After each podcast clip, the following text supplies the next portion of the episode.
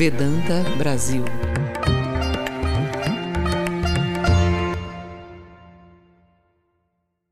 Os caminhos espirituais, quer seja uma doutrina, uma, uma liturgia ou não, eles têm, eles, eles querem nos levar a Deus como? Por que, que eles nos levam, todos os caminhos nos levam a Deus? Através de uma coisa chamada purificação mental. Então, não importa qual religião você esteja seguindo, qual yoga você esteja seguindo, por que, que você está seguindo aquilo? Você está seguindo para que, num determinado momento, num determinado estágio da sua prática, que pode ser é, de uma prática de, de alguns anos ou muitos anos, você chega a um nível em que você atinge uma coisa chamada purificação mental. Isso, dentro da, do, da filosofia yoga, do, do sânscrito, é chamado Chitta Shuddhi, que é a, a, a mente pura. Né? Então, qualquer filosofia ou qualquer religião que você pratique tem essa única finalidade, purificar sua mente. Por que eu digo única finalidade? Que uma vez que sua mente esteja purificada, você já praticamente é, você já atingiu tudo. Seja, automaticamente sua mente será levada a Deus. Uma mente purificada, ela é como um fósforo muito seco. Qualquer é, riscar do fósforo, a, o fogo surge. Né? Então, o nosso objetivo principal na nossa prática religiosa é purificar a mente. E a Raja Yoga é isso. É um processo gradual em que você, passo a passo, vai purificando a sua mente. De maneira? A Raja Yoga, é, ela lida principalmente com o controle mental. Então, pegue a sua mente como se fosse uma entidade, né? uma coisa separada de você, e você fala: a partir de agora eu vou treinar essa entidade, essa coisa chamada mente. Eu vou treinar ela, vou capacitar ela e é, vou purificá-la de forma que ela fique bem calma e consiga eu consiga fazer com que ela atinja um nível profundo de consciência. Então esse é o objetivo da Raja Yoga. Você treina a sua mente como se fosse como se estivesse no ginásio, né? Mas esse treinamento da mente, ele não é não é feito de forma abrupta, não é feito de forma violenta. O treinamento da mente é feito de forma gradual e inteligente. Então você tem que começar a partir do zero mesmo. Coloque os pés no chão e comece a seguir o primeiro passo. O primeiro passo da Raja Yoga é, são os yamas e niyamas.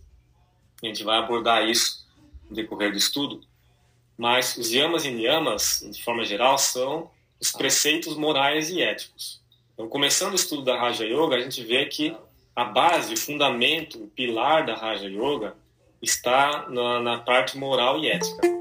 Sem essa parte moral e ética, você não vai conseguir é. prosseguir no caminho da Raja Yoga. Você pode até tentar, mas é um caminho mais perigoso e causa mais mal para você do que bem, se você não tiver essa sua parte moral e ética purificada. Especialmente no caminho da Raja Yoga. Nos outros caminhos, por exemplo, a Bhakti Yoga ou Jnana Yoga, essa é, particularidade que a sua mente tem que começar a partir do zero como uma vai expurgar sua mente de todas através do superior. Nas outras yogas não é tão necessário no início em si. Né? No decorrer da prática, as outras yogas vão purificando né, de forma gradual, por exemplo, a Bhakti Yoga. Você começa a praticar a Bhakti Yoga sem ter tanta sem, sem ser tão particular com relação a sua mente estar pura ou não. Mas no decorrer da prática, a Bhakti Yoga vai purificando a sua mente naturalmente, através da devoção, através do amor a Deus. Né? Mas na Raja Yoga, não. Na Raja Yoga, você tem que começar desde o início com essa é, purgação moral e ética da sua mente. Por isso se diz que a Raja Yoga é um dos caminhos mais difíceis de ser praticado. Porque desde o início você tem que, você tem que é, ter uma austeridade muito maior. Você tem que causar uma ter uma força muito maior de vontade. Né? Essa, essa força maior de vontade na Raja Yoga é muito maior do que as outras yogas. É necessário na Raja Yoga. Eu vou ler aqui é, o que Swami Vijayananda. Swami Vijayananda ele foi um, o primeiro Swami da Ordem Ramakrishna a vir para o Ocidente. Ele ficou na Argentina. Ele era uma, uma pessoa muito respeitada é, ser altamente espiritualizado. E ele traduziu esse livro, Vivekananda Raja Yoga, do, do espanhol, em 1962, se eu não me engano. Então ele deixou um, um prefácio em que ele contou resumidamente a vida de Vivekananda e no final ele falou uma coisa bem relevante, que não é para nos desanimar, mas é para nos colocar a par realmente do que é uh, esse, tipo de prática, né? a prática da Raja Yoga. Uh, ele diz aqui: Meus 30 anos de experiência no Ocidente convenceram-me de que a grande maioria dos ocidentais é simplesmente incapaz para a prática da Raja Yoga. Então, vamos fechar o livro e ninguém mais vai, vai ler por causa disso. Né? Não, na verdade, ele não quer desencorajar, ele, quer simplesmente mostrar é, a realidade. Minhas razões são as seguintes. No Ocidente, há poucos lugares realmente tranquilos. O ocidental é do tipo cidadão. Nas cidades, o ar, a água e os alimentos não são tão puros. A maioria das vezes são contaminados. Em nenhum momento a cidade deixa de trepidar. Os residentes das cidades, em geral, vivem em um ambiente de egoísmo e competição. É triste de você observar, mas na verdade é isso mesmo. Né? O senhor me falou a realidade. Esse ambiente é muito nocivo para praticantes de Raja Yoga. Amante da exteriorização, não lhe agrada ao sidatino a vida do controle, da abstinência e da contemplação profunda. Geralmente ele não quer isso, porque ninguém lhe ensina como dominar a mente. Ele ama o poder, busca toda espécie de poder, principalmente no campo egoísta. Tudo isso é absolutamente contrário à prática da Raja Yoga, porque obriga o aspirante a levar uma vida de perpétua intranquilidade. O que o senhor me falou aqui é muito sutil, né? E é, é o que nós vemos na sociedade, na, principalmente daqueles que vivem em cidades grandes, como São Paulo, como capitais. Né? É um ambiente de competição, e o que ele disse aqui, que a cidade nunca para de trepidar, é, é também é verdadeiro. Por exemplo, aqueles que vão, por exemplo, para um retiro espiritual no campo, quando eles chegam nesse retiro, imediatamente eles sentem uma paz diferente da cidade. É, é uma, um silêncio que a cidade não tem. É como se a cidade estivesse sempre trepidando mesmo, como o senhor me falou aqui. Isso é devido às vibrações da cidade. Mesmo na noite, em qualquer momento do dia, existem essas vibrações né, na cidade. Tudo isso é prejudicial à prática da Raja Yoga. Mas por que, que o senhor me falou isso aqui, né, logo no prefácio?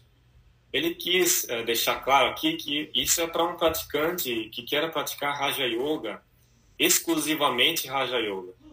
Né? Quer se aprofundar exclusivamente na Raja Yoga e que é uma prática muito difícil, você praticar Raja Yoga independentemente, porque ela exige um ambiente extremamente puro, você tem que estar num ambiente com ar purificado, né? você tem que comer alimentos absolutamente puros, vegetarianos, você tem que viver uma vida muito controlada para você conseguir praticar Raja Yoga simples e puramente. Né? E o mais importante de todo, você tem que estar constantemente a, sob a instrução, sob o comando de um mestre, de alguém que já trilhou esse caminho. Então, a partir daí, a gente vê que não é, na maioria das vezes, o nosso caso. Né? Nós vivemos na cidade, num ambiente meio hostil, mas isso não significa que é impossível. É possível. É possível praticar sim, mas a força de vontade necessária nesse caso e a dedicação é, vamos dizer assim, uma coisa super-humana, né? Para aqueles que querem fazer isso num ambiente como nós estamos. Então, qual é a solução no nosso caso? Claro, nós vamos estudar aqui a Raja Yoga, que é uma das yogas. Nós temos que aprofundar nisso. Porque Vivekananda, ele é um cientista, ele coloca isso como ele, com a yoga como ela é. Nós temos que estudar yoga. Mas nós temos que ter em mente que o ideal para nós é uma vida integrada. Nós temos que integrar as outras yogas também na nossa vida, não apenas a Raja Yoga. Nós temos que integrar a Karma Yoga, a Bhakti, a Jnana Yoga, uh, e a Raja Yoga. Nós temos que fazer uma combinação das yogas na vida diária. Isso é chamado de yoga integral.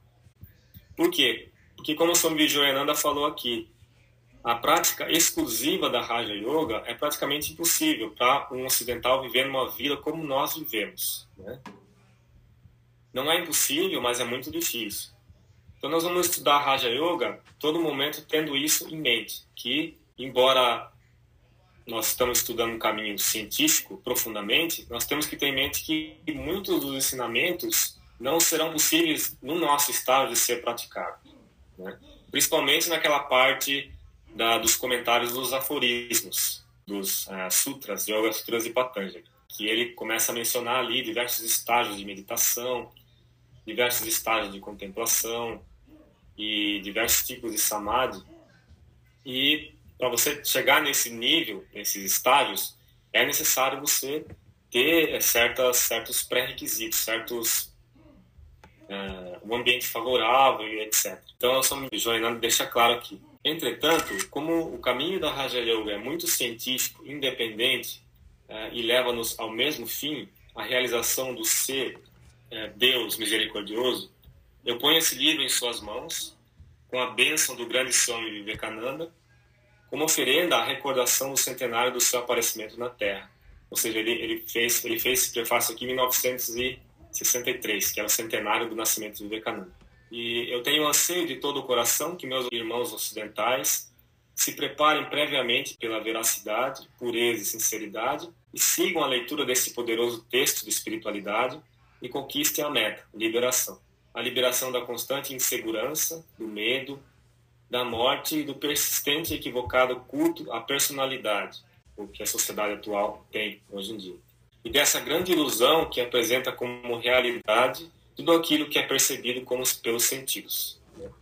É uma coisa interessante que ele falou. Né? Essa foi a última frase dele. É uma grande ilusão que nos apresenta como realidade tudo aquilo que é percebido pelos sentidos. Né? Então a yoga ela, nos leva a um estágio em que nós chegamos a perceber que realmente é uma ilusão você achar que uh, a realidade é somente aquilo que pode ser percebido pelos sentidos. A realidade, a verdadeira realidade, ela transcende os sentidos. Uma coisa que o homem material, o homem materialista de hoje, entende com muita dificuldade, não consegue. Isso é uma coisa que o nosso intelecto, tão materialista, tão acostumado a um mundo pragmático, é, às vezes não consegue captar a sutileza, que é uma o mundo dos sentidos em realidade é, é um mundo ilusório? Que a realidade ela transcende os sentidos. Isso que a Vijayananda quer dizer aqui. Agora, como eu falei no início, a meta da, da Raja Yoga, assim como de qualquer religião, é purificar a mente. Né? Agora, o que, que é, o que seria essa mente pura? Por que, que eles insistem tanto em uma mente pura? Né? que uma mente pura é a mente que leva a um estágio pacífico, é um estágio calmo. E sem esse estágio de calma, sem esse estágio de paz mental, você não consegue trilhar o caminho da yoga, nem como nem qualquer outro caminho espiritual. É, então, a mente pura é aquela que leva a um estado pacífico. Né? Agora, o que é que causa impureza na mente? É, são as ondas ondas mentais, ondas perturbadoras. Então imagine um, um oceano né, que tem milhares de ondas. Então ondas subindo e descendo. Essa é a nossa mente. Né, milhares de ondas em todo momento. E o que causa essas ondas? São é, emoções tóxicas, são é, o, principalmente os desejos, né, muitos desejos ao mesmo tempo, fortes, desejos fortes que nos aprisionam fortemente ao mundo, e desejos mais fracos, que não, não nos aprisionam tanto, mas que também deixam a nossa mente agitada. Então, os desejos, eh, os apegos e aversões, eh, as emoções fortes, né? tudo isso faz com que a nossa mente viva no estado de constante agitação. É como um oceano com muitas ondas. Você não encontra tranquilidade. Ele está constantemente no estado de intranquilidade. Agora, qual é a raiz? Qual é a raiz dessa, dessa impureza mental? A raiz de tudo isso é o egoísmo. É por causa do nosso egoísmo, nós temos, nós nos envolvemos em diversas outras coisas, como desejos, emoções, medos, angústias, mas tudo tem como raiz o egoísmo. Então, por isso, as escrituras mencionam o egoísmo como se fosse a raiz da árvore. Então, você tem uma árvore muito grande, e essa árvore tem diversos ramos. Né? É, cada, um, cada um desses ramos, se você cortar, a árvore ela vai continuar viva. Né? Vai, vão crescer novos ramos. Mas você pode cortar todos os ramos da árvore. Ela vai continuar viva, ela vai continuar crescendo, os ramos vão continuar crescendo. Enquanto você não tirar a raiz da árvore, a árvore não vai é, deixar de crescer os ramos. A raiz da árvore é o egoísmo. Por isso as, as religiões insistem tanto no fato de que nós temos que ser inegoístas ou abnegados. Inegoísta não existe essa palavra, né?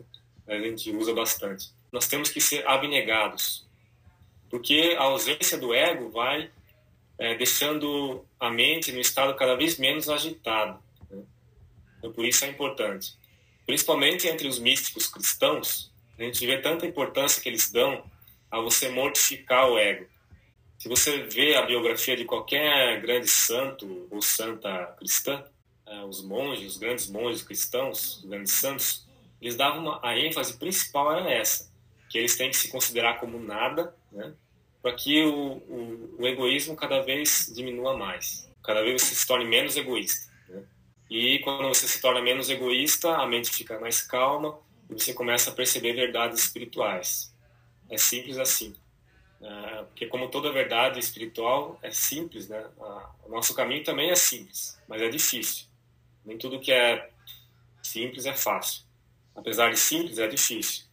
Ser inegoísta é difícil, porque nos, nós temos que fazer diversos tipos de sacrifícios né?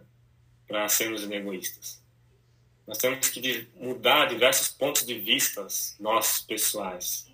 É, aquilo que a nossa várias resistências mentais nós temos que conquistar para vencer o nosso ego.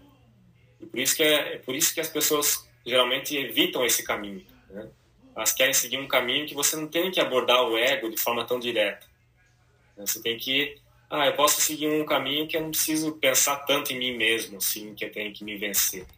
Simplesmente faço uma hora de pranayama e esse é o meu caminho. Na verdade, não. Né? Se você não conseguir, se você não lidar com essa outra parte da sua personalidade, que é a principal, o seu ego, é, lá na frente você vai encontrar obstáculos ainda maiores. São como paredes que se montam na sua frente que não deixam você prosseguir. Né? Você começa a praticar yoga freneticamente, achando que vai alcançar o samadhi em duas semanas. Né? Algumas pessoas acham que é assim. Né? E depois de, de alguns meses praticando, você vê que tem paredes de diversos lados. Mas é porque você não deu atenção logo no início a, a outros aspectos da sua personalidade. Talvez você esteja seguindo a yoga, mas você ainda é uma pessoa muito orgulhosa. Você tem muito ego. Né? E isso é um obstáculo no caminho da yoga. Então, você tem que vencer, é, é, lutar em diversas frentes. Né? E a principal delas é nesse caminho de você fazer uma autoanálise né, onde que você está errando para você avançar cada vez mais. Então, na Raja Yoga, na prática diária da, da Raja Yoga, é necessário que nós façamos uma autoanálise também. Então, ah, no nosso caso, quando nós praticamos meditação diária, que é a nossa prática de Raja Yoga diária, antes ou depois, você tem que fazer uma autoanálise. Como foi o seu dia, o que, que você fez, é, se você maltratou alguém, se você falou uma palavra rude para alguém, porque tudo isso vai influenciar a sua meditação, vai influenciar a sua prática. Não adianta nada você seguir anos e anos praticando meditação se você continua se irritando facilmente durante o dia, você não, não, não tenta trabalhar isso em você. Isso acaba se tornando um obstáculo na sua própria caminho da meditação. Às vezes é mais benéfico você ficar vários dias sem meditar, simplesmente analisando é, de que maneira você está trabalhando internamente, do que você fazer as suas práticas diárias de forma mecânica. Eu falo isso porque eu vejo, às vezes, muitas pessoas fazendo práticas espirituais de forma mecânica. Não só aqui, mas na Índia também. Sim, eles vão para o templo de manhã, medita, estuda, faz tudo que um aspirante tem que fazer, né, que o protocolo monástico ou não pede para fazer no caminho espiritual, mas você vê que a pessoa, ela no dia a dia, ela segue certos padrões mentais que ela não trabalhou. Né? Enquanto ela não trabalhar aquilo, ela não vai conseguir fazer progresso nenhum.